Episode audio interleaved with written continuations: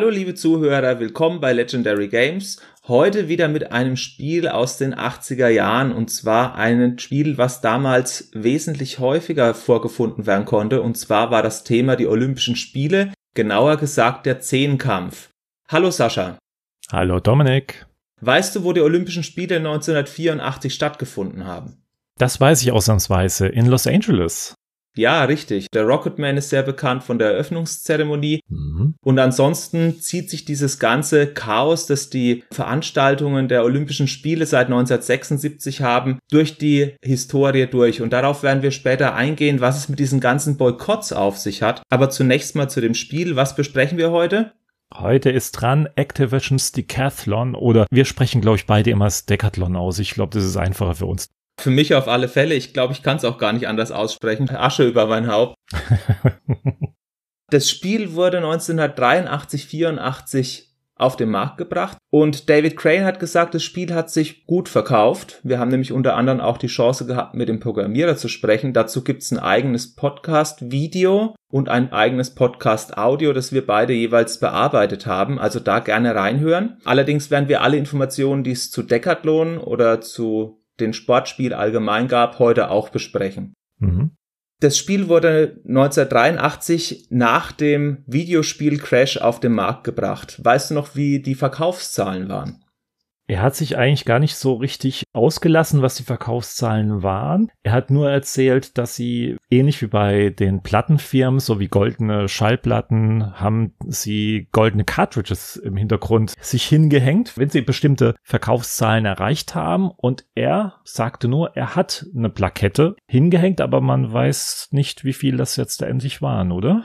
Also er hat eine goldene Cartridge bekommen und goldene Cartridges gab es bei Activision ab halbe Million sold copies, also eine halbe Million verkaufte Einheiten. Platin gab es bei einer Million. Da sind andere Spiele wie zum Beispiel Pitfall mit 4,5 Millionen oder auch Laserbeam, das 1, irgendwas Millionen verkauft hat, erfolgreicher gewesen. Decathlon kam zwischen einer halben Million und einer Million Sold Units rein, wobei das finde ich eine beachtliche Zahl ist für die Zeit, in der es rausgekommen ist gerade weil auch durch diesen Videospiel-Crash ja Millionen von Spielen in diesem Jahr verfügbar waren und sehr günstig auf dem Markt auch waren.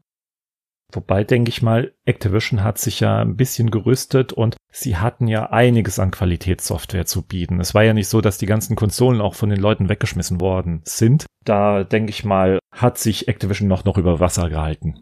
Activision hat bestimmt die Einbußen gemerkt, dass der Videogame Crash stattgefunden hat aber sie haben ja als eine der Firmen überlebt, die für Qualität gestanden haben in ihren Spielen und für bugfreie Spiele und für Innovation, zumindest in den Gameplay-Bereich. Und daraufhin konnten die auch diese schwierige Phase überbrücken. Trotzdem ist es so, wenn halt ein Crash stattfindet, dann gehen die Verkaufszahlen erstmal nach unten und so gesehen fand ich die halbe Million plus ganz gut als verkaufte Einheiten. Gerade auch, weil andere Olympiaspiele zu der Zeit ja auch in den Startlöchern waren. Auf den Heimcomputern war es Epics, von der Spielhalle kommend Konami mit Track and Field und dann eben Decathlon von Activision, das wir heute besprechen.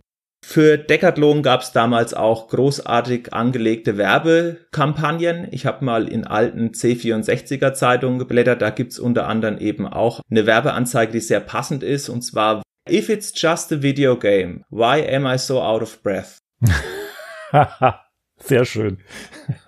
sehr passend. Ja. Was verbirgt sich wohl hinter dem Satz? Naja, gut, Sport ist ja hoffentlich auch sehr ausgiebig, den man betreibt, auch schweißtreibend. Aber auch Decathlon hat's ausgiebig angespornt, dass man manchmal schweißnass vorm Bildschirm saß. Absolut. Also das war eins der Spiele, die, glaube ich, am meisten Joysticks umgebracht haben und bei dem die körperliche Anstrengung sehr, sehr hoch war. Ich hoffe, meine Mutter oder meine Tante sind nicht zu oft ins Zimmer gekommen, als gerade eben die 400 Meter gelaufen sind oder die 1500 Meter gelaufen sind und man schon mit Krämpfen dagestanden oder dagesessen hat, nur um irgendwelche Punktzahlen zu erreichen. Aber das werde ich immer mit dem Spiel verbinden, dass wir als Kinder sehr angespornt waren, die Punktzahlen der jeweiligen anderen zu schlagen. Ich habe das damals mit meinen Cousins zusammengespielt auf dem C64, also nicht auf dem Original Atari 2.6, sondern eine portierte Version. Und ich erinnere mich mit sehr freudigen Gefühlen daran, dieses Spiel gespielt zu haben und habe es dann auch noch in den frühen 90ern mit meinem Bruder, der damals so 5, 6 war, auch gespielt und natürlich wieder Joysticks umgebracht. Ja, also ich habe auch mal durchgezählt. Also ich bin mir ziemlich sicher, es waren fünf oder sechs Joysticks, die ich mit Decathlon, aber auch anderen Rüttelspielen, wie du es schön gesagt hast, umgebracht habe. aber lass uns mal von vorne anfangen. Was passiert eigentlich bei Decathlon? Also man übernimmt die Rolle eines Zehnkämpfers, der alle Disziplinen durchexerzieren muss. Welche Disziplinen sind das? Das ist unter anderem 100 Meter Lauf. Das geht ja noch. Weitsprung habe ich mir aufgeschrieben. Kugelstoßen, Hochsprung. Jetzt fängt's an. 400 Meter Lauf. Dann kommt's noch schlimmer. Der 110 Meter Hürdenlauf. 110 Meter sind ja weniger als 400. Nicht so lange, aber es hat's ganz schön in sich. Dann Diskuswurf, Stabhochsprung, Speerwerfen und dann der absolute Killer. 1500 Meter. Findest du wirklich die 1500 Meter den Killer in dem Spiel? Natürlich. A, du hast schon neun Disziplinen hinter dich gebracht. Ja, das stimmt. Und B, es dauert trotzdem unglaublich lange, auch wenn, das können wir gerne gleich nochmal auflösen, da was Schönes eingebaut worden ist, aber trotzdem, ich war danach fix und alle. Auch beim Nachspielen jetzt inzwischen wieder.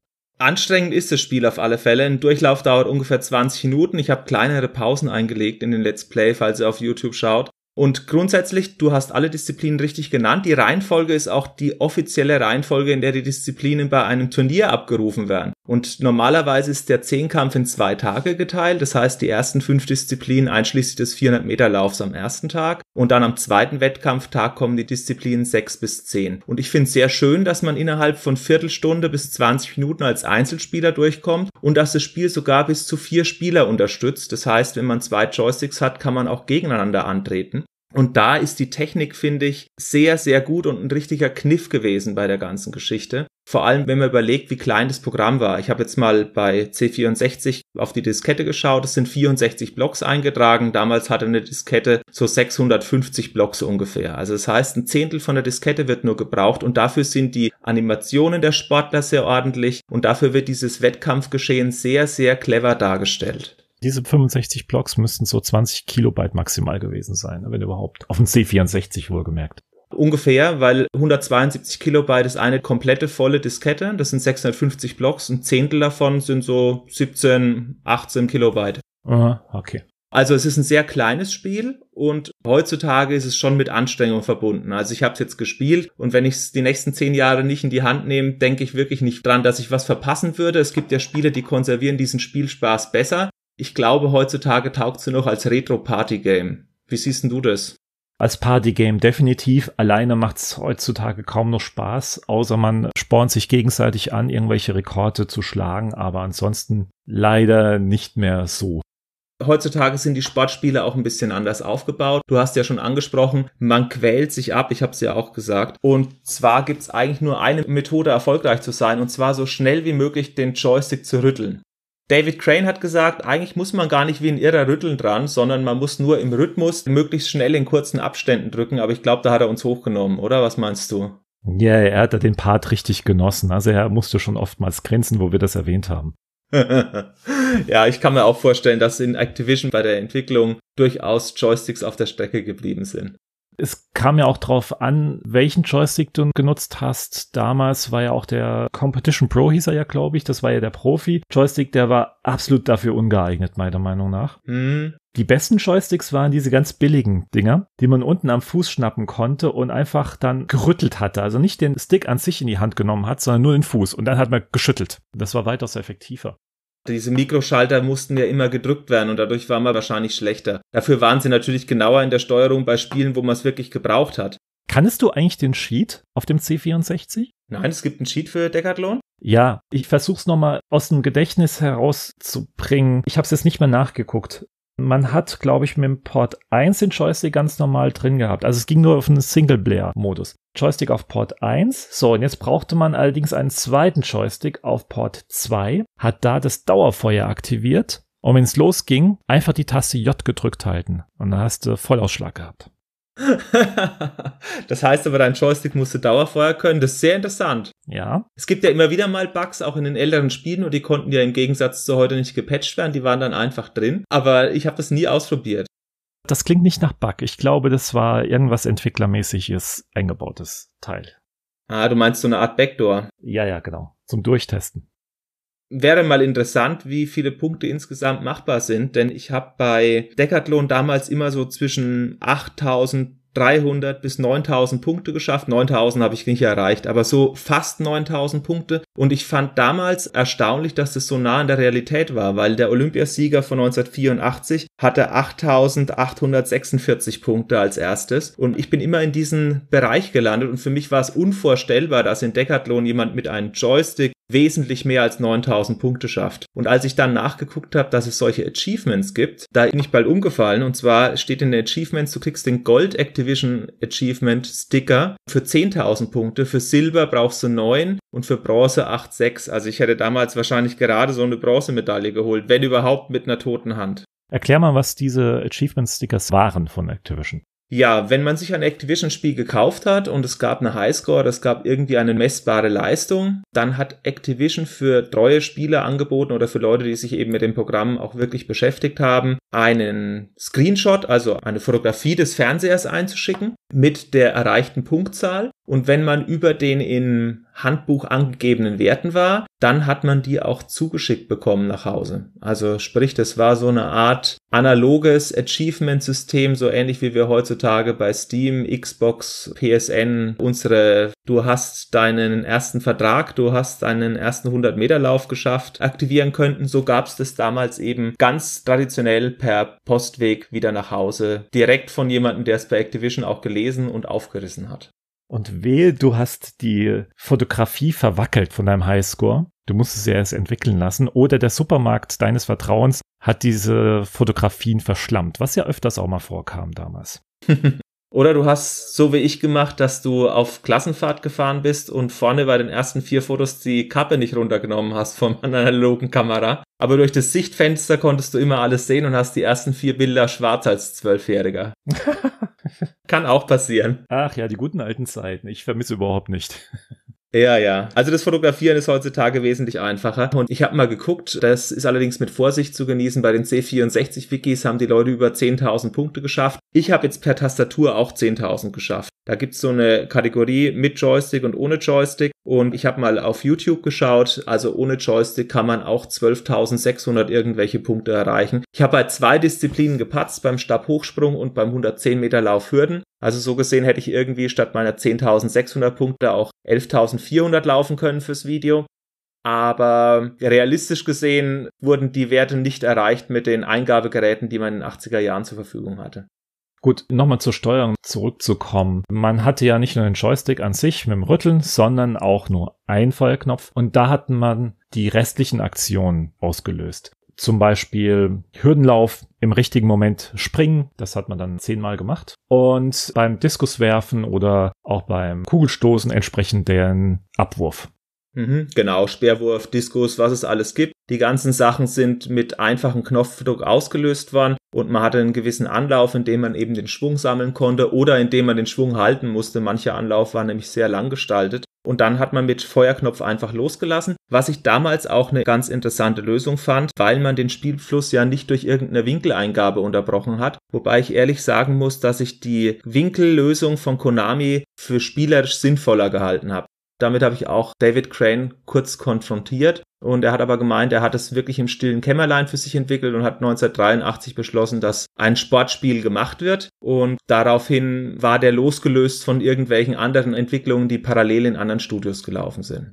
Also im Gegensatz zu dir vermisse ich diese Winkelsteuerung nicht. Ich habe Track and Field auch nochmal nachgespielt und ich fand es furchtbar. Ich kam damit nicht zurecht. Ich war dann noch schlechter als bei Decathlon. Also das Decathlon ist definitiv einfacher zu steuern. Was ich zur Technik noch sagen wollte, und zwar sind vier Spieler möglich. Aber was ich sehr imposant fand, war damals schon, dass man es geschafft hat, wenn zum Beispiel jemand sehr langsam war und jemand sehr schnell, dass beide auf den gleichen Bildschirm angezeigt wurden und dass trotzdem dieses Tempo erkennbar war. Und zwar spulen sich ja auf dieser Tatanbahn die Zahlen ab. Und ein großes Problem, was zum Beispiel Summer Games bei den Laufdisziplinen hat von Epics, das kam 1984 im Sommer raus, auch zu den Olympischen Spielen, Das mag vielleicht spielerisch abwechslungsreicher sein und ist nicht nur auf Rütteln bedacht und hat auch außerhalb des Zehnkampfs Disziplinen, also bildet das olympische Programm etwas in seiner breiten Form besser ab. Aber wenn ich ganz vorne an den Bildschirm gelaufen bin, als jemand, der extrem schnell war und jemand hatte keinen Bock und hat nicht gespielt, dann habe ich denjenigen mit über die Ziellinie gezogen. Das heißt, wenn ich gar nichts gemacht habe als zweiter Spieler und der erste Spieler war sehr gut, dann habe ich als zweiter Spieler den ersten gebremst, weil mein Männchen sich nicht bewegt hat und der ganz schnelle Spieler hat mein zweites Männchen geschoben. Das heißt, die Spielleistung war dadurch verfälscht, wenn zwei Leute sehr unterschiedlich gespielt haben. Und bei Decathlon werden die Zahlen einfach schneller auf dieser Tatanbahn abgespult. Ich bin bei 10 Meter, 20 Meter, 30 Meter, 40 Meter. Die laufen einfach nur durch diese Marken durch. Das Männchen bewegt sich eigentlich gar nicht bis auf am Ende, wo es dann ins Ziel läuft. Da macht es einen kleinen Druck. Aber der andere kann zum Beispiel Ewigkeiten am Start stehen. Das ist halt dann sein Pech, wenn er da nicht losläuft. Und das fand ich damals zum Beispiel technisch die wesentlich elegantere Lösung, wenn man das von Epics gekannt hat. Okay. Ich kann mich an Summer Games, muss ich ehrlich gestehen, kaum noch erinnern, nur ein paar Disziplinen, aber ich habe mich da nicht mehr so richtig reingearbeitet. Ich kann mich nur an Winter Games später erinnern. Da haben sie es natürlich gemacht bei Eisschnelllauf. Speedskating. Da haben sie genau das Prinzip von Decathlon übernommen und das war auch sinnvoll. Dadurch konnte man als Spieler unabhängig Tempo machen von dem zweiten Mitspieler. Und das war in Epics Summer Games noch nicht ganz ausgereift. Und da hatte die technische Lösung, die sich David Crane ausgedacht hat, für Decathlon den wesentlich realistischeren und auch berechtigteren Spieleransatz. Mhm. Interessant, mich würde jetzt mal interessieren, und da hätte man eigentlich fragen können, aber da komme ich jetzt erst drauf, ob das zwei Scrolling-Ebenen waren oder einfach die Zahlen als Sprites durchgezogen worden sind. Also es gibt ein Video auf YouTube, wo er die Technik zu Decathlon erklärt, wie das mit dem Publikum gemacht wird, wie die Männchen animiert sind, aber da kommt nichts drin vor, wie er die beiden Spielebenen getrennt hat oder wie die miteinander verknüpft sind. Dazu gibt's nichts. Das nächste Mal fragen wir ihn. Genau, wir müssen ja auch nochmal anrufen. Wir werden ja jetzt nur noch David Crane Spiele besprechen die nächsten fünf Jahre. Und das fragen wir ihn bei Interview drei bis elf. Sehr schön. Was mich sehr erstaunt hat bei Decathlon damals, auch schon als Kind, ist, dass die Werte, die man erzielt, realistisch sind. Und zwar nicht nur die Gesamtpunktzahl, die sich realistisch liest, sondern auch die erzielten Werte in den Einzeldisziplinen. Hast du dir mal irgendeine Disziplin gemerkt, was da als Wert rausgekommen ist? Nein. Also ich habe mir heute die 100 Meter angetan und da bin ich mit sehr, sehr schnellen Rütteln 10,28 gelaufen und habe bei YouTube jemanden gefunden, der in 9,8 durch war. Also 9,8 wäre auch in der Einzeldisziplin Weltrekord gewesen, aber die 10,2 sind eine sehr starke Leistung für einen Zehnkämpfer. Und so hat sich's auch angefühlt bereits nach einer Disziplin. Und es zieht sich so durch die Disziplinen durch, dass man sagen kann, okay, ein Topathlet kann diese Leistung erreichen und wenn du durchschnittlich bist, kriegst du eben auch die Leistung von jemandem, der in dieser Disziplin durchschnittlich ist. Die Punktewerte stimmen in etwa in dem Rahmen, was man erzielen sollte. Die Leistung stimmen von einem Zehnkämpfer und wenn du super bist, dann schaffst du es trotzdem nur an den Weltrekord ran oder knapp drüber oder knapp drunter. Das finde ich sehr interessant. Da sieht man eigentlich, was für ein Perfektionist David Crane ist oder war zu dem Zeitpunkt. Er hat nicht irgendwelche Punktzahlen und Zeiten reingedonnert, sondern hat sich offensichtlich auch hingesetzt, alle aktuellen Zeiten von damals verglichen und auch entsprechend mit einer gewissen Durchschnittsleistung und Superleistung am Joystick umgesetzt. Hut ab. Da liegt schon Playtesting drin. Der hat sich Mühe gegeben, um die Disziplinen so abzubilden, wie sie sich real von der Zeit her steuern. Natürlich zum Teil auch zum Leidwesen von uns. Wenn du 400 Meter gerüttelt hast, 43, 44 Sekunden lang stirbst du bald und bei 3 Minuten 30, 3 Minuten 40 für die 1500 ebenfalls. Da ist der Realismus vielleicht zu viel des Guten, aber grundsätzlich spielt sich dadurch auch wirklich so wie der echte Wettkampf. Und das finde ich zum Beispiel bei den Epics-Spielen nicht gegeben. Wenn ich zum Beispiel Biathlon spiele, von den Winter Games, die ich absolut liebe, dann werde ich bei Biathlon nach 1,35 im Ziel sein mit einer Rekordfabelzeit und wenn ich schlecht bin, nach 2,30. Kein Biathlon der Welt dauert 2 Minuten 30. Es ist klar, man kann 15 oder 20 Kilometer auf Skiern nicht abbilden am Computer. Da müsstest du ja 50 Minuten, 60 Minuten eine Disziplin spielen und würdest irre werden. Gerade weil die Spiele ja auch noch einfach gehalten sind in den 80ern. Es gibt ja keine besonderen Features wie ein Sprint oder dass es irgendwie nach oben geht oder dass du irgendwie taktieren musst. Es gibt ja auch kein Massenfeld. Es gibt nur einen Athleten, der dargestellt werden kann in dieser 8-Bit-Zeit. Mehr lassen die Rechner nicht zu. Aber trotzdem fühlt sich diese Disziplin, obwohl sie Spaß macht, sie toll inszeniert ist, künstlich an. Alleine wegen der Zeit. Ich schaue dann am Ende drauf und weiß, okay, als Biathlet, wenn ich gegen meinen Bruder gespielt habe, muss man 1,40, 1,45 für die Goldmedaille laufen in einem normalen Spiel. Und kein Mensch assoziiert mit einer Goldmedaille in Biathlon eine Minute 40 konzentriertes Spielen. Und das ist bei Decathlon aber gegeben und das finde ich sehr gut. Gerade solche Sachen, solche unrealistischen Begebenheiten, Punktwertung, Zeitwertung, lassen die Spiele jetzt dastehen, wie sie heute verschrien werden, als pure Minigame-Sammlung. Und Decathlon ist ein Spiel seiner Zeit und was man heute nicht mehr so unbedingt spielen wollte. Trotzdem ist es jetzt interessant von dir zu hören, der sich in Sachen Sport besser auskennt als ich jetzt, dass diese Punkt- und Zeitwertung so realistisch sind. Und da rückt das Spiel bei mir in ein ganz anderes Licht rein in der Hinsicht, dass es wirklich ein Meilenstein der damaligen Zeit war in Sachen Videospiele.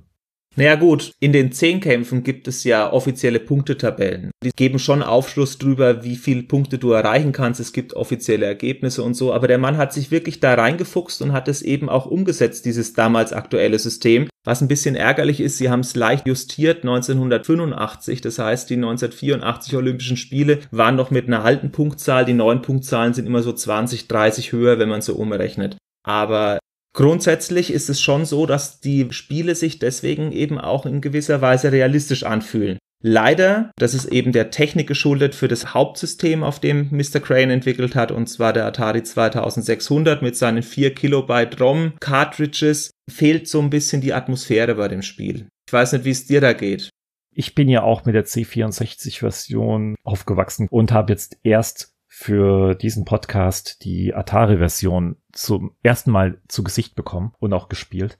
Ja, sie verliert schon eindeutig im ersten Schritt rein technisch gesehen und auch von der Atmosphäre gegen die C64-Version. Aber auch wie du gesagt hast, hallo, 4 Kilobyte, das ist nix, was da drin ist und dafür holt er doch wie üblich sehr viel raus. Die C64-Version ist viereinhalb mal größer, was noch immer keine große Größe ist. Nee, sicher nicht. Natürlich sind da die Animationen besser, aber ich beziehe mich auch nicht nur auf die Atari 2.6er Version, die deutlich schwächer ist von der Technik her, sondern ich beziehe mich auch so ein bisschen darauf, was damals an Olympischen Spielen oder Spielesammlungen rausgekommen ist. Diese Minigame-Sammlungen, World Games, Winter Games, California Games in der zweiten Hälfte der 80er.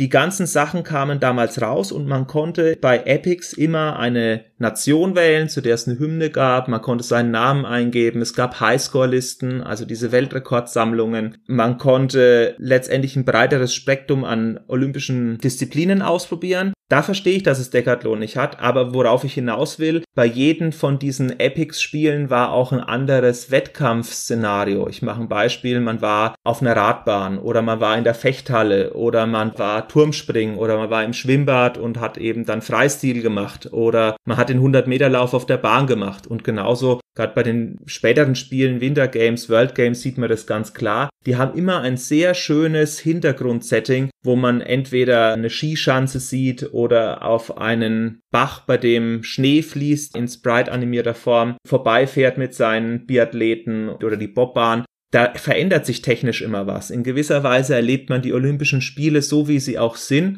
man hat einen Namen, man hat eine Hymne, man hat einen Medaillenspiegel, man hat verschiedene Wettkampforte und die sind atmosphärisch für die 80er Jahre sehr vorbildlich umgesetzt. Wohingegen Decathlon das Stadion ja nie verlässt, was man ihm nicht direkt vorwerfen kann, weil die zehn Disziplinen spielen natürlich mal auf der Tatanbahn oder innerhalb dieses Wurfradius, wo man eben die entsprechenden Wurfdisziplinen macht oder beim Weitsprung, beim Sandkasten. Aber atmosphärisch finde ich, nehmen einen auch diese Hintergrundbilder oder dieses Drumherum in den anderen Spielen mehr mit.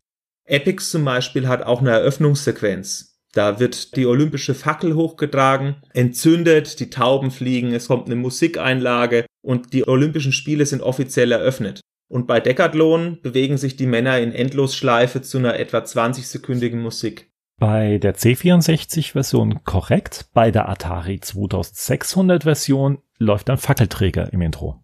Ja, aber auch unendlich. Oh, aber der läuft immer nur auf der Bahn. Richtig, genau. Also das habe ich schon wieder verdrängt. Ich habe mir die Atari 2.6er Version auch gegönnt. Aber du weißt, glaube ich, worauf ich bei der Atmosphäre hinaus wollte. ohne Frage. Aber das war ja auch ein Ding von Epics. Technisch gesehen waren die ja schon auf einem ganz anderen Level. Und die Spiele von Activision oder von David Crane insbesondere, man merkt, dass er schon länger im Geschäft war. Das war sein genereller Stil. Er hat sich auf dem Atari 2600 auf eine ganz andere Geschichte konzentriert und es war wahrscheinlich, so wie ich das jetzt so rauslese, nur die reine Technik. Wie setzt er sowas um? Er ist kein richtiger Künstler, kein Grafiker. Er hat es alles gut umgesetzt, aber das war's. Was bei ihm immer viel ausmachte, waren die Spiele selbst. Das Spielprinzip dahinter ist simplifiziert und macht aber Spaß. Und ich gebe dir recht, David Crane hat ja einen sehr pragmatischen Ansatz. Er ist ein geduldiger Mann, aber er analysiert auch. Und er hat so diesen analytischen Ansatz, dass er es vielleicht weniger aus der Sicht eines euphorischen Spielers sieht, sondern eher aus der Sicht, wie man ein Programm rund macht, perfektioniert und wie diese Sache sich gut anfühlt, ohne vielleicht direkt auf die Emotionen zu setzen. Und ich finde, das gehört bei Olympia halt trotzdem irgendwie dazu. Gerade diese Sportspiele leben auch davon, dass du diese Emotionen, die der Sport da wecken kann, auch transportieren kannst. Und das können die Epics-Spiele aus meiner Sicht wesentlich besser. Ja, da gebe ich dir vollkommen recht. Er ist ja sehr stolz darauf gewesen, dass in den Activision-Spielen nie Bugs waren oder die bugfrei veröffentlicht wurden. Aber eine Sache ist ihm doch durchgerutscht und die hören wir uns jetzt mal an. There's an organization called Make a Wish, and Make a Wish takes terminally ill children and asks them, What is the one thing that you'd like to do? And they make it happen. They spend the money and fly the people out and give them, take them to Disney mm-hmm. World, whatever, whatever. And there was one young man, and his wish was to go to Activision and meet the designers and get to be in the secret design lab and see what's going on and um, that was his wish. And he came out, and I was just finishing Decathlon. In fact, I had just sent it out for production mm-hmm. when he arrived, and it was still secret. So one of his treats was to get to see the next Activision game before anyone else in the world. And they brought in a film crew, and we set up Decathlon and an Atari and a television set. And he and I played. I showed him how to play, and he was playing experimenting. And while he was playing with the camera on both of us, he was asked a question by the interviewer. And so he stopped paying attention. He was right in the middle of the pole vault. And you know, with the pole vault, you run and then yeah. you press the button once to plant the pole, then you press it again to release. Correct. And they asked him a question just after he had planted the pole. And when he looked up to answer the question, he wasn't paying attention and he just started doing this pushing the button multiple times. And I'm watching the screen while every time he pushed the button, the pole vaulter went like this. so he jumped higher even after leaving the pole. Great feature. a bug in the game. Now, we never put the games out with bugs. I mean, these days you just patch download them. patch, right? Yeah. Couldn't do that. It goes into ROM and then into cartridge and physically into the store. It had gold status. Exactly. We worked very hard not to have any bugs. So my face is being filmed for this interview. I just saw a horrible bug in the decathlon game and tried to keep a straight face. and the next time they changed tape or batteries or whatever, I said, Could you excuse me a moment? And I went down and I told the manufacturing people, Stop the presses. Okay, this, this can't go out. Oh my God. And I was told, I'm sorry, we've already ordered so many of them, we can't stop it. I've asked collectors if there are two versions out there, if that bug exists, or if it only exists in some of them, or if they did indeed stop the presses and not put out any games with the bug. There could be a major bug in the pole vault game in some decathlon games out there. So that might be interesting for collectors. That's true. dann hoffen wir doch, dass einige Sammler vielleicht doch eine Cartridge ergattert haben, in dem der Bug noch da ist. Ich denke mal, wie wir es auch schon gesagt haben, in dem Interview ist bestimmt ein gewisser Sammlerwert vorhanden. Das definitiv. Und ich habe auch mal geschaut. Er hat zwar gesagt, er hat diese Geschichte häufiger schon erzählt, aber nirgends auf Video oder auf Audio. Das heißt, wir haben diese Sache jetzt zumindest erstmalig dokumentiert, dass es so etwas geben könnte. Und an alle Sammler da draußen schaut einfach mal, ob ihr das Spiel findet. Oder reicht neue Highscores bei ihm persönlich ein. Falls ihr das entsprechend aufnehmen könntet, freut er sich und ärgert sich wahrscheinlich zugleich, dass ihm diese Cartridges damals durchgerutscht sind bei Activision. Ich habe diverse Versionen für Stella, für den Emulator gefunden und ich habe es versucht, diesen Bug herauszufinden, aber mm, ich bin eher kläglich am Stabhochsprung an sich gescheitert, als diesen Bug zu entdecken. Die Geschichte, die hinter diesem Bug steht, ist ja auch ganz schön mit diesem Make-A-Wish, dass dieser Junge sich die ganze Sache anschaut kam ja eben auch im Podcast deutlich raus. Ich finde auch sehr cool, dass er sowas macht. Also nicht nur mit uns die Interviews, sondern grundsätzlich, wenn du weißt, als Firma damals werden Spiele top secret behandelt, sowas fürs Fernsehen zu machen, finde ich dann trotzdem stark. Und ich glaube auch nicht, dass es, wenn es Cartridges gibt, sehr viele gibt, einfach und alleine deswegen, weil erstmal musst du den Fehler produzieren und zweitens ist er relativ früh eingeschritten, um eben den Fehler noch zu korrigieren und den Goldstatus nochmal zurückzunehmen. Ja, ist die Frage, ob er überhaupt welche da raus in den Handel geschafft haben.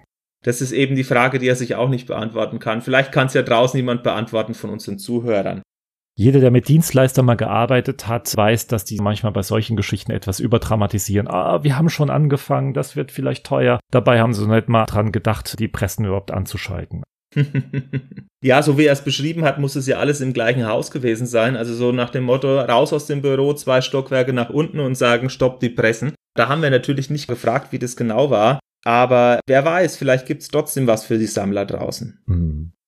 Zu den Olympischen Spielen allgemein. Wir haben jetzt ja viel über Decathlon und auch über die Konkurrenz gesprochen. Wenn ich mir so den Olympiamarkt anschaue, weißt du, wann das letzte Olympiaspiel kam? Ich bin überlegen, ich glaube, ich habe mal eins für Peking mal gehabt. Ich glaube, da hat Ubisoft die Rechte gehabt an der Olympia-Lizenz. Sega, ja, aber es stimmt. 2008 war Peking. Es gab eigentlich regelmäßige Olympia-Ableger mit offizieller Lizenz von 1992 Barcelona bis zu den Sommerspielen in London 2012. Es gab sowohl 2008 Peking, 2004 gab es Olympischen Spiele in Athen, 2000 in Sydney, 96 Atlanta gibt's sogar was, allerdings nur ein kleines, 92 Barcelona. Und davor sind die immer ohne Lizenz ausgekommen. Es gab sehr viele davon und sie haben sich anscheinend auch gut verkauft, weil sie sind mehrfach rausgekommen. Während der 8-Bit-Ära zum Beispiel gab es auf den Heimcomputern Varianten mit anderen Sportarten oder mit ähnlichen Spielen von mehreren Herstellern oder eben vom gleichen Hersteller nochmal einen anderen Fokus abgedeckt. Epix hat sich da ja sehr hervorgetan. Activisions Decathlon steht da für sich bei Activision, also die haben da in dem Bereich nichts mehr gemacht. Warum haben die Olympischen Spiele 2016 nichts gekriegt? Warum gab es zum Beispiel für die Winterspiele seit 2010 kein offizielles Produkt mehr, abgesehen von dem Ubisoft DLC für Steep, der nicht wirklich die Olympischen Spiele abbildet?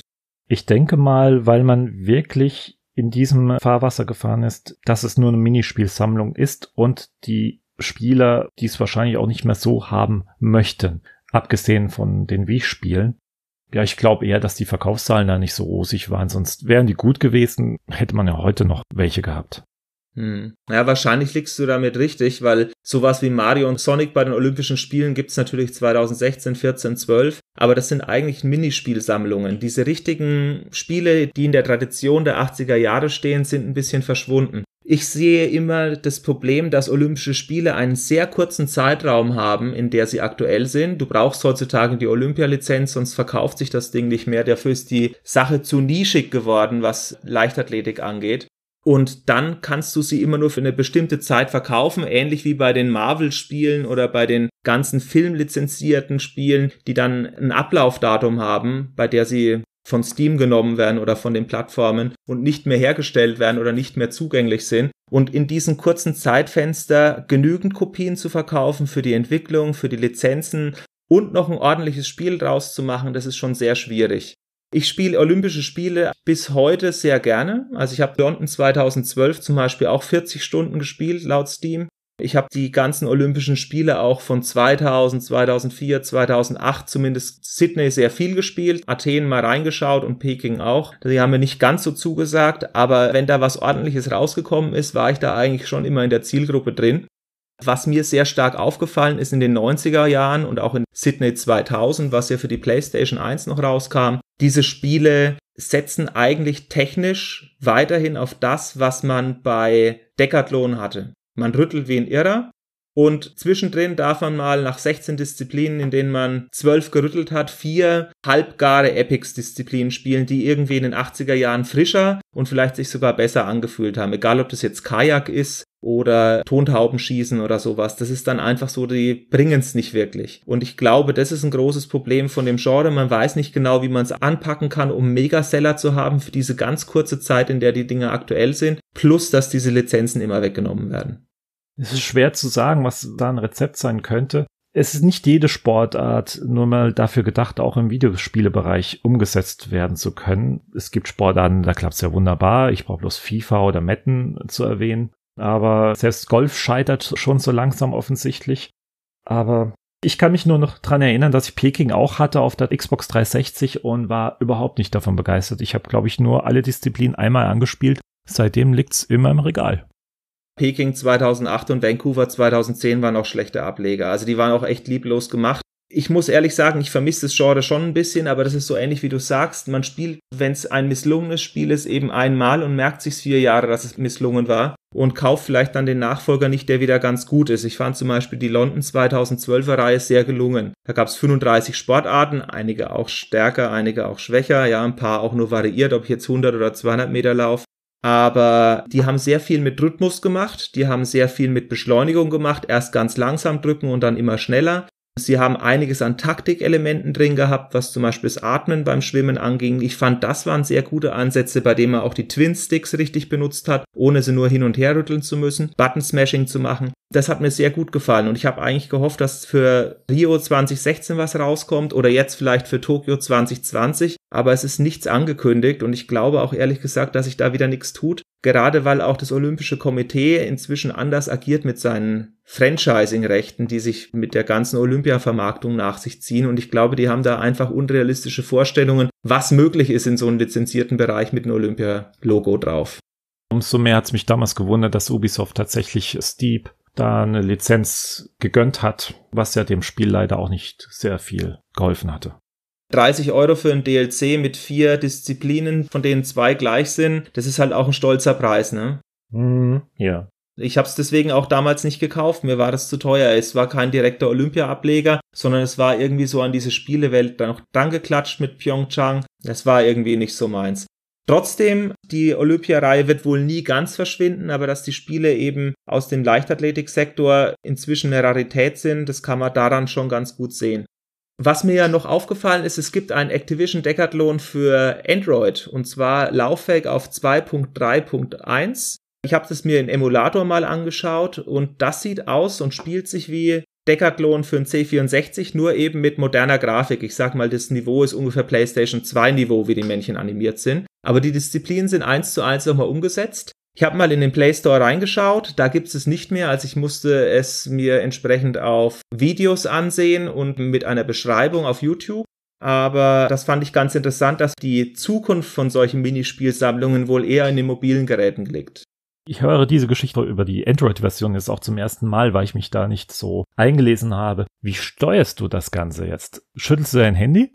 Nee, du musst aufs Handy tappen. Also du drückst die ganze Zeit wie in irrer Tasten. Tap, tap, tap, tap, tap, tap. Verstehe. Okay.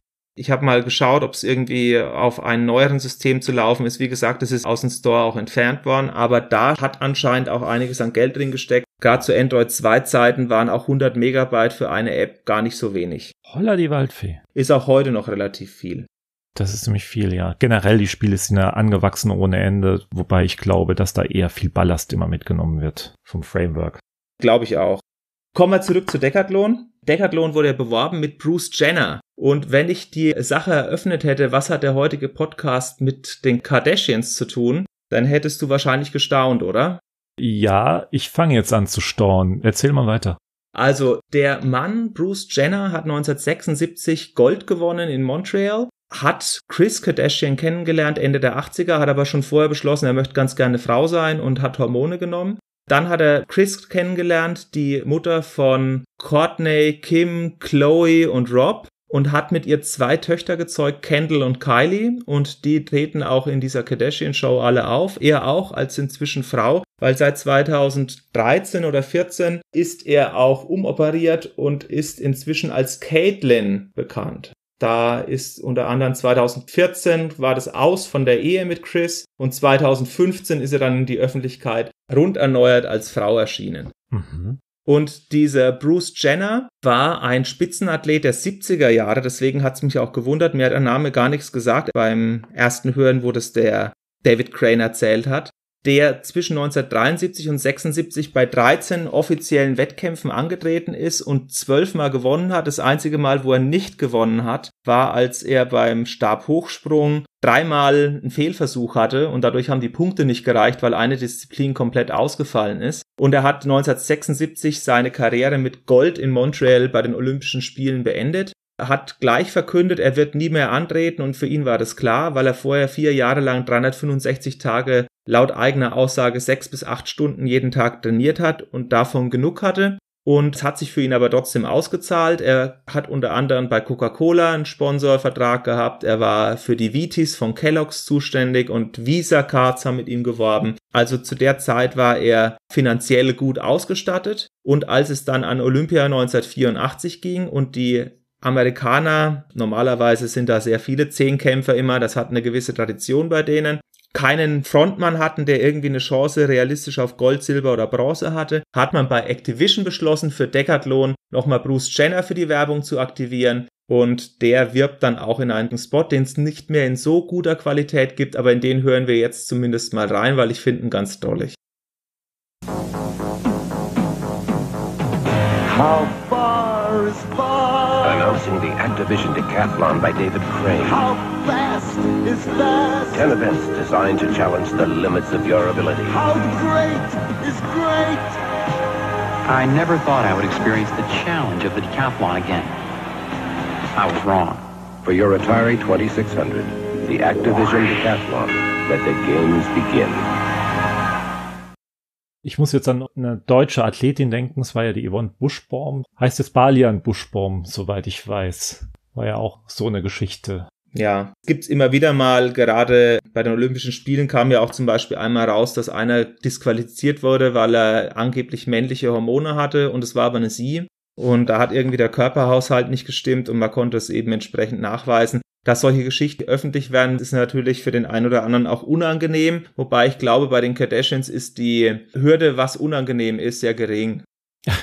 Kardashians ist ein eigenes Kapitel. ja, das wird in irgendeinem anderen Podcast besprochen, aber nicht bei uns. nee.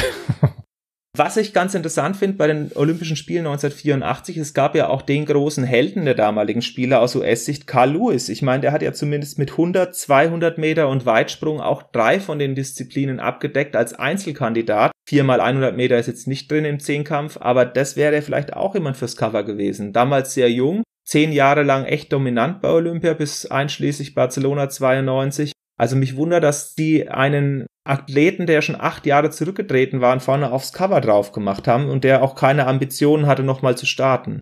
Ist auch sicherlich eine Frage vom Agenten und was er verlangt hat und so weiter. Ist eine Preisfrage, klar.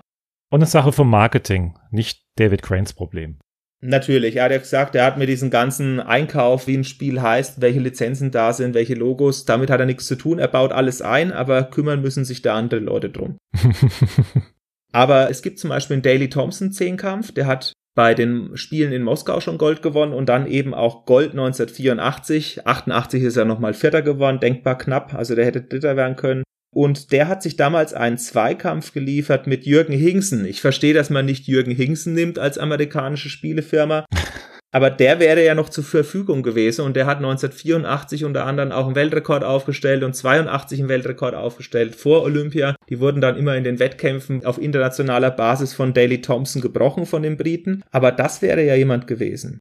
Insgesamt ist 1984 für die Deutschen sowieso gut im Zehnkampf gelaufen. Die BRD hatte damals den zweiten bis zum vierten Platz, also Jürgen Hingsen. Und dann gab es noch einen Siegfried Weiz, der Bronze geholt hat und der vierte Platz ging eben auch noch an Deutschland. Also aus deutscher Sicht sehr erfolgreich, aus amerikanischer Sicht eher uninteressant, weil die Amerikaner 1984 bei den 22. Sommerspielen insgesamt, halte ich fest, 174 Medaillen geholt haben, davon 83 in Gold. Und der zweite Platz war damals die rumänische Mannschaft, die hat 20 Goldmedaillen geholt und insgesamt nur 53 Medaillen. Deutschland übrigens mit 19 auf Platz 3 und 59 Medaillen insgesamt. Wie kommt es denn zustande, dass die Amis insgesamt 121 Medaillen mehr geholt haben als der zweite Platz? Ich glaube, man hätte die ersten sechs Plätze zusammenzählen können, um auf den amerikanischen Medaillenspiegel zu kommen. Okay, da fallen mir einige Dinge ein. Heimvorteil, Doping, such dir es aus. Keine Ahnung. Ich habe absolut so gut wie kein Sportwissen, muss ich gestehen. Ja, die ganze Geschichte geht natürlich darauf zurück, dass man 1984 Olympische Spiele in Amerika hatte. Und wenn du überlegst, welche große Sportnation, welcher große Widersacher fehlt denn? Ach, natürlich, Sowjetunion.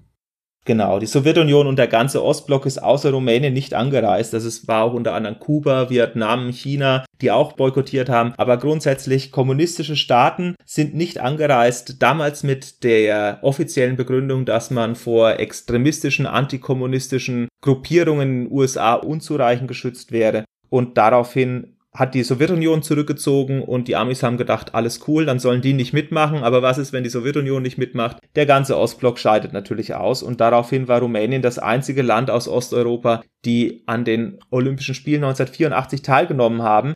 Rückblickend oder auch damals wurde das bereits als Retourkutsche für Moskau 1980 gewertet, indem die Amerikaner unter anderem auch mit Druck auf Alliierte wie zum Beispiel Japan, Deutschland, aber auch zum Beispiel ein relativ neutrales Land wie Norwegen die Spiele in Moskau boykottiert haben. Weißt du, wieso das damals der Fall war? Das weiß ich leider nicht, nein.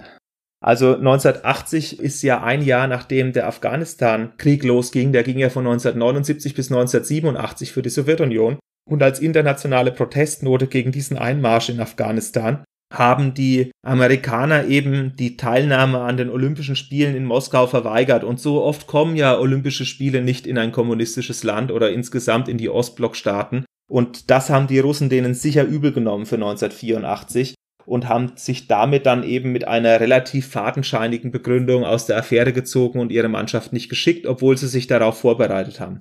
Zum Boykott in Moskau kann man noch sagen, dass 1980 zwar die Amerikaner ferngeblieben sind und einige Alliierte der NATO, aber dass viele Länder unter neutraler Flagge gestartet sind, beispielsweise die Briten, die Italiener, die Franzosen, die waren trotzdem 1980 in Moskau. Aber natürlich kam das bei der sowjetischen Führung nicht gut an, dass der Klassenfeind Amerika nicht angerückt ist und die hochtrainierten Athleten der Sowjetunion eigentlich nur gegen den Ostblock bestehen mussten, die damals natürlich auch schon alle gedopt waren.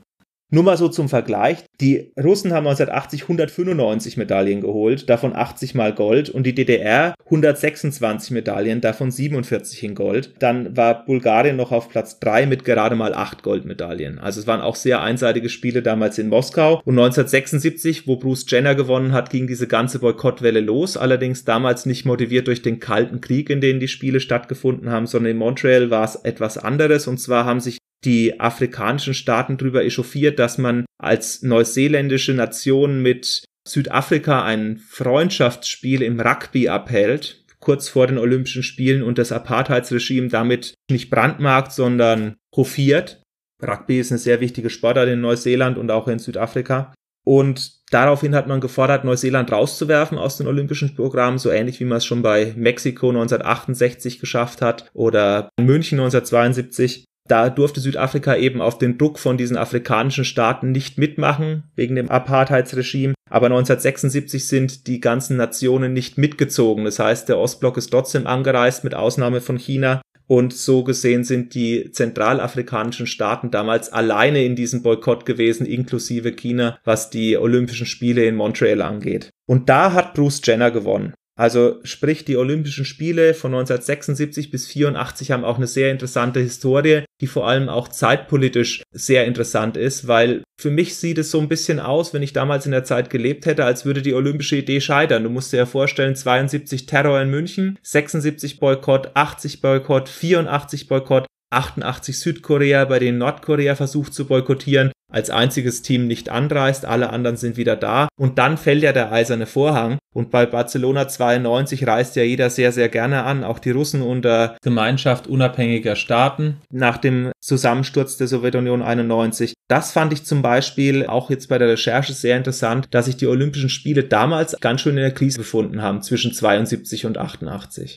wird daher jetzt in der heutigen Zeit immer wieder extremst betont, dass Sport nicht politisch sein darf, aus dieser Historie aus gesehen?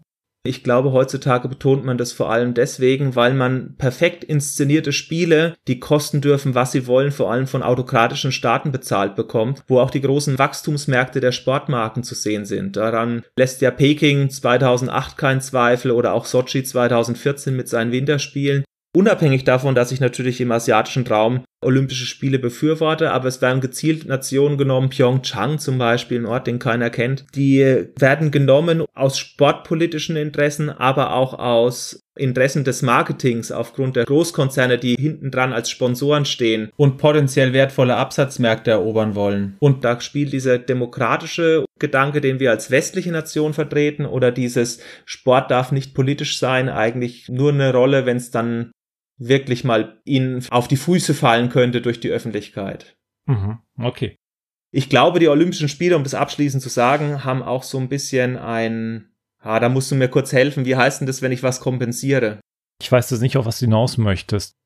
84 kamen die Olympischen Spiele nach LA und 82 war die Fußball-WM in Spanien. Und beide Sportereignisse haben die gleichen Einnahmen erzielt auf dem Fernsehmarkt. Mhm. Wenn du heute guckst, erzielt das FIFA-WM-Turnier mit seinen 64 Spielen ein Vielfaches von den Einnahmen, was bei Olympia reinkommt, obwohl Olympia ja wesentlich vielfältiger ist. Und Samaranch ist IOC-Präsident von 1980 bis 2001 und er schaut sich diese Entwicklung seit Spanien 82 mit der Fußball-WM an und stellt fest, die verdienen einfach viel mehr Geld als Olympia mit seinem Breitensport und daraufhin richtet er dieses Turnier ab den 90er Jahren immer stärker Richtung Kommerzialisierung aus und macht aus Olympia wieder so ein Event und möchte es natürlich auch bezahlt haben. Das bedeutet nicht nur, dass die Kosten vor Ort für Wettkampfstätten übernommen werden müssen, sondern auch, dass die Einnahmenseite stimmt beim Fernsehen oder beim Marketing oder bei den Sponsoren.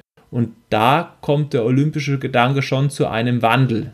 Da gibt's auch erste Anzeichen schon in den 80er Jahren. Zum Beispiel Steffi Graf hatte ihren Golden Slam 1988 geschafft mit vier gewonnenen Grand Slam Turnieren in Australien, in Frankreich, in Paris, in Wimbledon, in London und dann eben in Flushing Meadows in US Open. Aber die konnte die Goldmedaille deswegen in Seoul mitnehmen, weil erstmalig eben auch Profis starten durften. Oder 92 zum Beispiel die Basketballer, dieses berühmte Team mit Michael Jordan in Barcelona. Vorher waren da nur Amateure erlaubt oder College-Spieler. Und das gleiche auch im Eishockey, im Wintersport. Also ich freue mich natürlich als Fan, dass die Spitzensportler da mitmachen und dass jetzt ich nicht irgendwie den besten Amateurspieler der Welt im Tennis sehen muss. Aber dieser grundsätzliche Weg hin zu einer Kommerzialisierung dieses Ereignisses wird auch dadurch getrieben, dass das im Fußball so extrem aus dem Ruder gelaufen ist und die Olympischen Spiele ein bisschen ins Hintertreffen geraten sind. Das ist meine persönliche Meinung dazu. Mich darf man da nicht fragen. Ich bin da eher der typische Nerd, der sich immer drückt, wenn irgendwelche Sportereignisse im Fernsehen kommen. Und dann ziehe ich mich zurück, schmeiß die Konsole an und spiele ein nettes Spiel. ein Nicht-Sportspiel. Meistens ein Nicht-Sportspiel, ja. Wie sieht denn es dann bei dir aus in den 80er Jahren? Erstes und zweites Programm. Du musst doch auch Olympia verfolgt haben.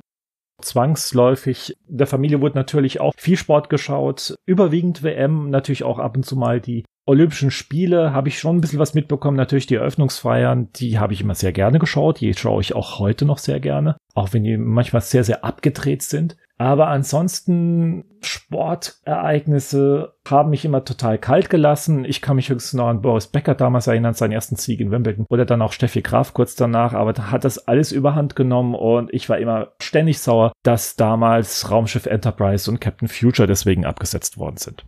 Du hattest eine sehr traurige Kindheit, wenn du so viel Sport schauen musstest. Bis heute ein Trauma für mich. Aber danke Netflix, die Blu-rays und DVDs und so weiter, die haben das einigermaßen wieder geheilt. War damals ja nicht absehbar. Also man dachte ja in den 80er Jahren, okay, jetzt warte ich zehn Jahre, dann kommt vielleicht die Serie nochmal irgendwann und dann kann ich vielleicht diese eine Folge schauen. Aber heutzutage mit einem non-linearen Programm und mit den ganzen Medien, was wir haben, was Video on Demand angeht, ist es ja kein Ding mehr. Dafür hast du damals live gesehen, wie Becker gewonnen hat. Das habe ich zum Beispiel nicht. Doch, da war ich sogar auf dem Geburtstag damals von einem Schulfreund. Das weiß ich noch. Und da haben wir gebannt vorm Fernseher gesessen. Naja, die anderen mehr als ich. Ich habe gehofft, dass endlich mal wieder dieses Winterschokoladenessen gespielt wird, weil ich wollte die Tafel Schokolade endlich mal auffuttern oder Topf schlagen oder sowas. Aber meine Güte, ich hab's halt auch live miterlebt. Ist ja mega. Das darfst du alles erzählen, wenn wir mal ein Tennisspiel besprechen. oh, oh, oh Gott. Ich kriege jetzt schon die Krise. Ich hoffe, das ist maximal Pong. Das kriege ich noch hin. Die anderen Spiele kriege ich nicht hin. Pong wäre auch interessant, aber ich muss sagen, Tennis habe ich schon immer wieder ganz gerne auch so gespielt, weil ich es toll finde als Zweispielerspiel. Aber wir haben ja erstmal den Sportmarkt abgedeckt. Genau. Du hast ja noch einiges zur Musik recherchiert und als du gesagt hast, also die Musik, die recherchiere ich, da habe ich überlegt, gibt es denn überhaupt Musik? Und tatsächlich, es gibt was. Richtig. Was gibt's denn dazu zu erzählen? Warum bin ich so ehrgeizig auf der Recherche gewesen in Sachen Musik? Weil ich habe mich immer gefragt, was ist das für eine Intro-Musik, die bei Decathlon läuft, die aber auch bei Summer und Winter Games in der Eröffnungszeremonie läuft? Da hören wir jetzt mal kurz rein.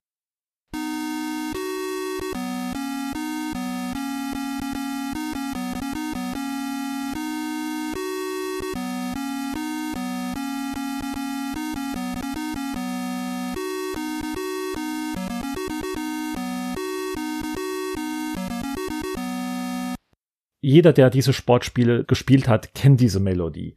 Wie gesagt, mich hat's dann angespornt, um herauszufinden, warum nutzen diese Sportspiele immer diese Musik, diesen Titel. Und habe wirklich lange recherchieren müssen in dem Sinne, weil viele der Meinung waren, dass dieser Titel komponiert wurde vom bekannten Filmkommunisten John Williams. Großer Name. Warum kam man darauf? John Williams hatte 1984 die olympische Hymne komponiert. John Williams ist ja bekannt durch Star Wars und Indiana Jones, E.T. und Schindlers Liste und so weiter. Also einer meiner Favoriten. Und seine Hymne beginnt tatsächlich auch mit diesem Musikstück. Aber er hat es nur neu arrangiert und in seine Hymne mit eingebaut als Intro. Und dann habe ich wirklich sehr tief graben müssen und bin dann auf Léon Arnaud gekommen, ein Jazzmusiker, auch Filmkomponist bei den MGM Studios, der hat auch zum Beispiel Neptuns Tochter mit Esther Williams komponiert und was weiß ich noch alles. Also aus der Zeit der 50er, 40er Jahre, sowas in dem Dreh. Und dieses Stück heißt Bugler's Dream, also Traum des Trompeters oder Hornisten, also French Horn müsste es gewesen sein. Das ist ein eigenständiges Stück und hat eigentlich gar keine Beziehung zum Sport, zur Olympiade. Aber wie kommt man darauf, dass man das immer mit den Olympischen Spielen damals bezogen hat? Eine ganz einfache Erklärung. Der US-TV-Sender NBC hat es immer am Anfang als Erkennungsmelodie für die Olympischen Spiele genutzt. Ah. So, irgendwann in den 70er Jahren oder schon sogar früher haben die damit angefangen. Und damit war das in den Köpfen des amerikanischen Publikums immer drin, wenn diese Melodie kommt, es hat was mit der Olympiade zu tun. So, und auch John Williams hat das Ganze arrangiert mit seiner Hymne, hat dieses Ganze als Intro genommen und dann fängt sein Part an. Auch ein ganz bekanntes Lied, also man hat es jahrzehntelang mit durchgezogen. Immer wenn die Olympiade kam, hat man auch John Williams Variante der olympischen Hymne gespielt, wurde, glaube ich, aber Mitte, Ende 90er wieder ersetzt durch ein anderes Arrangement. Sehr interessant, das wusste ich überhaupt nicht. Das ist ja eine richtig große Hintergrundgeschichte von dem Ding. Das hat mich, wie gesagt, sehr überrascht und dadurch, dass man das immer in Verbindung mit der Olympiade sah, suchst du mal und dann hat man die ersten Andeutungen immer gelesen, ja, das war nicht John Williams, da ist jemand anders dran. Also mit Google-Suche kam man nicht auf der ersten Seite gleich drauf. Als Jingle gelaufen im amerikanischen Fernsehen auf NBC, das ist echt sehr interessant. Weißt du, von wann der ursprüngliche Song ist? 1958. Okay, also es ist ein echt altes Ding dann damals schon gewesen, 84. Mhm, ja. Und was ist, wenn man über 1000 Punkte holt? Was ist das für eine Melodie? Habe ich jemals über 1000 Punkte geholt? Verdammt, da muss ich jetzt gestehen, völlige Leere in meinem Kopf. Was? Es gibt zwei Songs und du recherchierst nur einen? Kalt erwischt.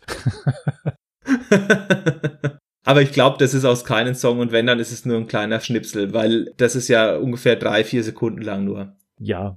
Das andere ist als Melodie eindeutig zu erkennen als etwas, wo man sagen kann, das ist auf einem Song basierend. Und das hast du ja sehr schön recherchiert gehabt.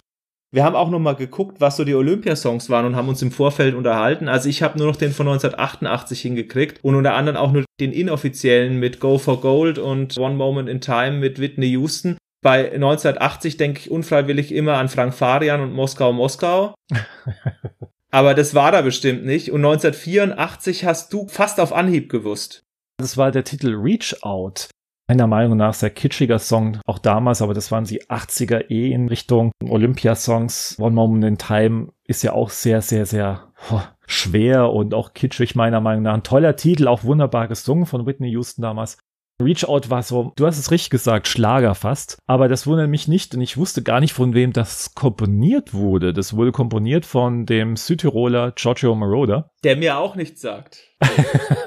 Ist auch ein Filmkomponist und hat auch in den 70ern die Disco-Szene ja mit beeinflusst mit seinem Stil. Hat zum Beispiel, was ist denn das bekannteste von ihm? Also mir fällt immer die unendliche Geschichte ein, den Limal-Song.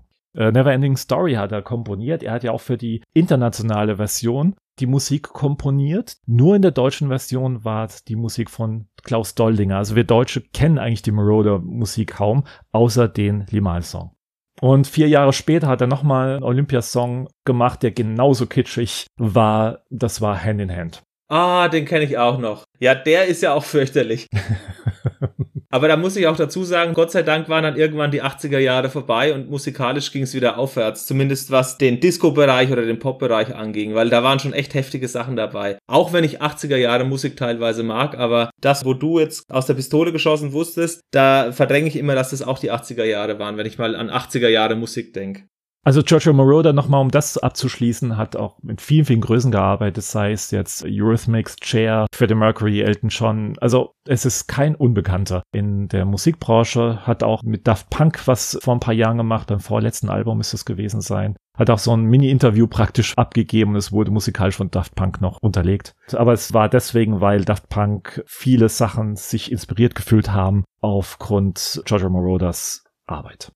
Grundsätzlich jetzt ist es natürlich schwierig, wieder die Kurve zum Decathlon zu kriegen. Was ich allerdings noch sagen kann, ist, dass es sich wirklich lohnt, das David Crane Interview anzuschauen. Ja. Wir haben über Decathlon eigentlich fast alles erzählt, was er uns so gesagt hat, oder? Ja, doch, aber wir wollen ja noch ein bisschen Überraschungen drin haben fürs Interview. Und das ist jetzt wirklich keine Eigenwerbung, weil wir es gemacht haben. Wir würden es auch verlinken, wenn das jemand anders gemacht hätte, weil das wirklich ein ausgezeichnetes Interview nicht von unserer Seite ist, sondern vor allem von Mr. Crane, der wirklich tolle Geschichten, Anekdoten und aus seiner Sichtweise erzählt hat. Das ist wirklich hörenswert für jeden Retro-Fan. Also ich hätte es mir angehört, wenn es auf einem anderen Kanal gewesen wäre und ich hätte es mir auch angesehen, wobei ich natürlich schon zugeben muss, dass zweieinhalb Stunden Video sehr lange sind, aber wer in der Retro-Szene interessiert ist und auch mal dran interessiert ist, wie sich diese ganze Computerspiel-Video-Industrie geändert hat, für den ist das Video absolut sehenswert. Mhm. Dann war's das heute wahrscheinlich zur Folge von Decathlon oder gibt's für dich noch was zu ergänzen? Das Einzige, wo ich mich auch gerne drauf stürze, sind vielleicht die Konvertierungen, die es gab. Vielleicht auch sehr interessant. Also die Ursprungsversion war für das Atari 2600. Wir haben auch schon über die C64-Version gesprochen, die etwas bessere Animation hatte. Dann habe ich mir ein paar Videos mal angeschaut und muss sagen, interessant ist auch die MSX und ColecoVision Version, die meiner Meinung nach die besten Animationen hatte. Die sind wirklich weitaus weicher und kommen realistischer rüber. Da kann man sich gerne mal ein paar Videos anschauen, finde ich.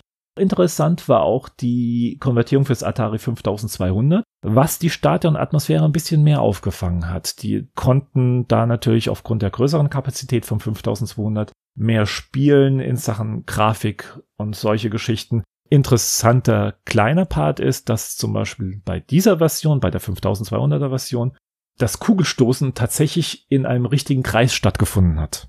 Ich hätte mir das angucken sollen im Vorfeld. Das wusste ich zum Beispiel nicht. Also was ich noch ergänzen kann, ist, dass David Crane immer nur das Original produziert hat und im seltensten Fall eine Konvertierung gemacht hat, weil er gesagt hat, konvertieren ist so ein bisschen diese langweilige Arbeit. Er ist Designer, er ist kreativer Kopf. Für ihn spielt diese Herausforderung, sich mit einem neuen Spielkonzept zu beschäftigen, viel mehr eine Rolle, als einfach das gleiche Spiel nochmal zu reproduzieren, selbst wenn technisch andere Möglichkeiten da sind. Das habe ich mir gemerkt, aber es gab damals wirklich eine Vielzahl an Sachen. Allerdings merkt man halt leider immer, dass die eigentliche Geschichte für Atari 2600 das primäre Produkt war. Richtig, weil er ja gesagt hat, es war ganz eine pragmatische Lösung, weil das war das am weitest verbreiteste System, wo man dann entsprechend auch damit das Geld verdienen kann. Potenziell hatten das die meisten Kunden zu Hause stehen. Mitte der 80er Jahre hat er, glaube ich, 26 Millionen gesagt, die an Atari 2600 noch nicht abgebaut hatten und weiterhin irgendwo am Wohnzimmer am Fernseher stehen hatten. Und daraufhin war das natürlich auch die Zielgruppe. Ansonsten war es das eigentlich in Sachen Konvertierung. Mehr habe ich dann jetzt auch keine großen Unterschiede erkennen können. Aber das mit dem Kreis, das fand ich doch sehr markant. das ist auch ein deutlicher Unterschied. Die anderen Disziplinen sind ja alle genauso abgebildet. Selbst die Wurfdisziplinen finden ja auf einer Laufbahn statt. Wer wirft denn einen Speer in eine Tatanbahn? genau. Wie eben gesagt, das Kugelstoßen, das ist also. Genau, da ist es das Gleiche. Oder der Weitsprung. Genau. Wie gesagt, da gibt's andere Umsetzungen, die das vielleicht etwas atmosphärisch korrekter abbilden. Dafür sind aber die Werte, die rauskommen, realistisch und gibt dem Spiel bis heute auch noch einen gewissen Reiz und eine gewisse Daseinsberechtigung. Und historisch ist es auf alle Fälle interessant. Das heißt, wer einen Ausflug zurück in die Zeit der Sportspiele machen will, sollte dem Spiel auf alle Fälle eine Chance geben, weil es auch eins der ersten ist und einige Sachen sehr clever löst. Mhm. Dann sage ich mal vielen Dank für das Gespräch, Sascha. Danke gleichfalls. Wir können natürlich gerne nochmal irgendwann ein Sportspiel machen. Ich bin da immer für zu haben, aber die nächste Wahl dürftest wieder du übernehmen. Danke. nee, es war schon toll. Also auch die Begebenheiten außenrum war schon großartig mit dem Interview. Also von daher alles gut. Sehr gut.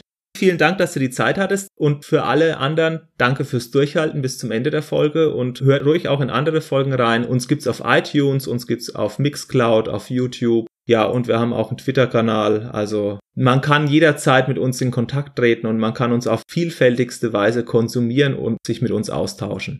Richtig, ja. Dann sage ich auch vielen Dank. Macht's gut. Tschüss. Ciao.